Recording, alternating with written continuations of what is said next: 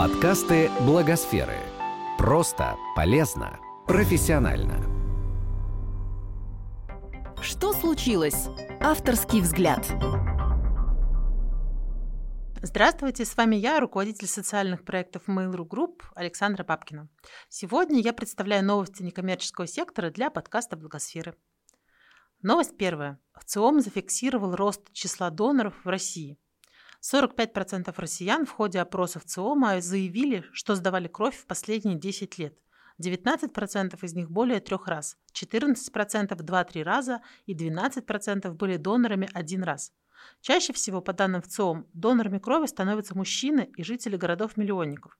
Доля тех, кто сдавал кровь более трех раз, за последние десятилетия увеличилась на 11%. В 2008 году таких доноров было только 8%. 70% участников опроса заявили, что к донорству побуждает в первую очередь сострадание, желание помочь другим.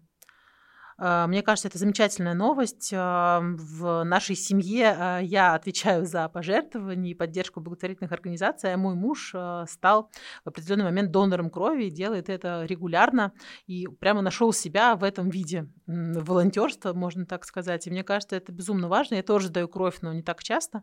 Мне кажется, в этом для многих есть какой-то ответ и смысл, и очень здорово, что количество таких людей увеличивается.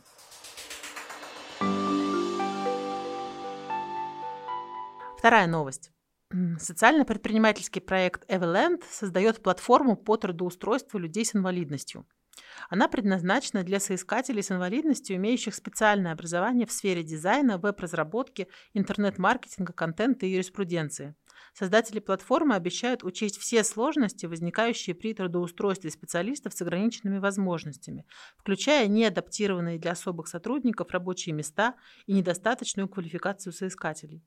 Благодаря платформе они смогут пройти специальные образовательные курсы и получить помощь наставников. Создатели проекта призывают работодателей ориентироваться на профессионализм потенциальных сотрудников, а не на инвалидность. Тоже, мне кажется, замечательная новость. А, мы в этом направлении тоже сейчас работаем над проектом, запуск которого состоится буквально в ближайшее время. Это образовательный проект для преподавателей информатики, а, которые могут столкнуться с ребятами с аутизмом в своих классах, этот курс также будет направлен э, и на родителей детей с аутизмом. И задача в том, чтобы э, рассказать преподавателям и родителям, как обучать э, детей с расстройствами аутистического спектра в целом и как преподавать им IT, дизайн и другие специальности востребованные.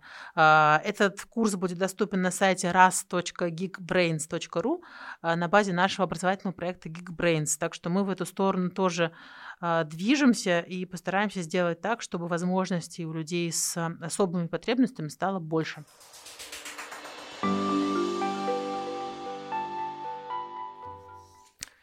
Еще одна новость. Благотворительный фонд «Найди семью» создает федеральную дистанционную службу поддержки приемных семей.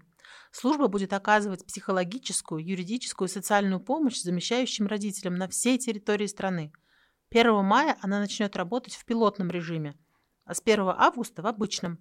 Помощь смогут получить семьи независимо от формы устройства ребенка, усыновления, опека или приемная семья. Вся работа будет вестись через Skype. Для замещающей семьи все услуги бесплатны.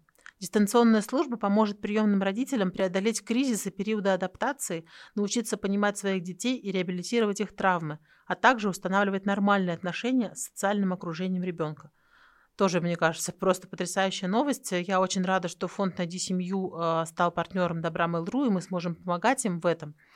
А, не секрет, что количество отказов э, вторичных от детей, которых взяли в семью, увеличивается, растет, и это происходит не в последнюю очередь потому, что все-таки пока недостаточно поддержки дается тем семьям, которые ребенка берут. И я надеюсь, что такая служба снизит количество повторных возвратов а, и их работа, конечно, безумно важна.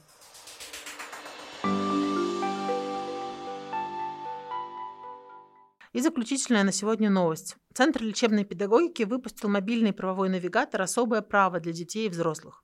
Бесплатное мобильное приложение поможет родителям особых детей и взрослым людям с особенностями отстоять свои права.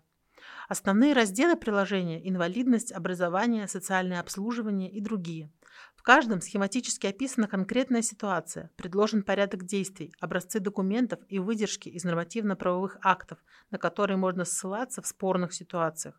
Приложение доступно для iOS и Android. Мне кажется очень важным, что благотворительные организации начинают все больше внимания уделять правовой поддержке. А, многие знают о проекте «Правовой иммунитет» фонда «Подсолнух», о правозащитной работе фонда «Жизнь как чудо», когда а, некоммерческая организация делает все, чтобы их подопечные добились того, что полагается от государства по закону.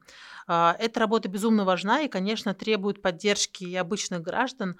Очень здорово, что это приложение будет доступно всем, и я надеюсь, что а, подопечные фонда и просто люди, которым нужна поддержка, у которых растут дети с, особенными, с особыми потребностями, а, я надеюсь, что они смогут отстоять свои права благодаря этому приложению, этим знаниям. На этом все. С вами была я, руководитель социальных проектов Mail.ru и сервиса Добро Mail.ru Александра Бабкина. До новых встреч! Этот подкаст создан с использованием средств гранта президента Российской Федерации на развитие гражданского общества, предоставленного Фондом президентских грантов.